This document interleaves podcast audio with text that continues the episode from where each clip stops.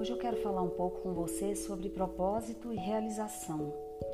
Eu vejo que as pessoas transformaram propósito no monstro. Ninguém pode falar mais em propósito porque é como se você ofendesse as pessoas, porque quem fala em propósito não vai ganhar dinheiro.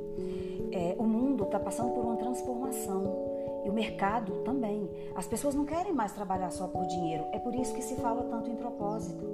As pessoas querem trabalhar pelo que faz diferença na vida delas e na vida dos outros. É pela importância que tem de acordar com a sensação de que você pode fazer a diferença no mundo. Como que você pode ajudar alguém hoje? Essa é a pergunta que você tem que fazer. Que diferença eu posso fazer na vida de outra pessoa hoje? E aí a gente vai lá nas pessoas que trabalham por dinheiro e é justo, porque quando você está numa camada que as suas necessidades básicas não estão atendidas, você precisa trabalhar por dinheiro, porque você precisa de casa, de comida, de roupa, de médico.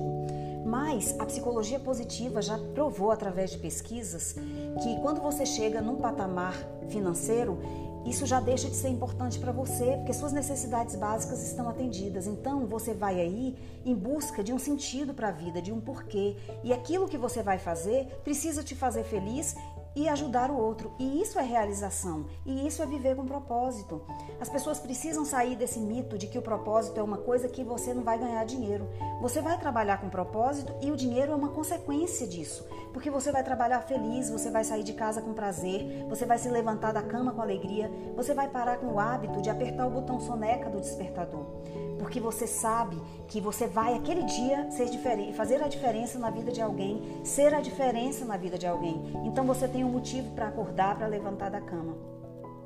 Eu quero que você pense, se você não tiver no meu canal do Telegram, vai lá e procura o meu canal, porque essa semana toda, durante esse resto de semana e a próxima, eu vou colocar exercícios para você identificar seu objetivo, seu propósito, suas forças pessoais e aprender e entender que é, mudar o mundo não começa pelo fim do mundo, não. Começa pela sua casa. É o seu exemplo, é a forma como você trata seus filhos, seu marido, seus vizinhos, as pessoas da sua rua. É assim que você muda o mundo.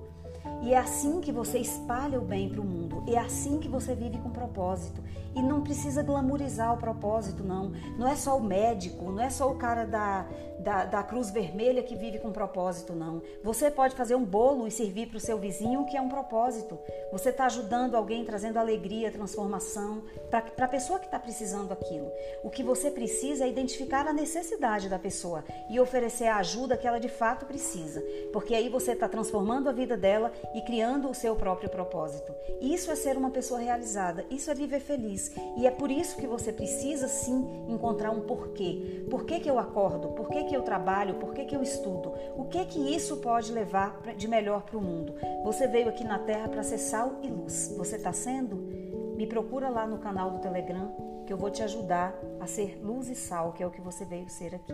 Gratidão.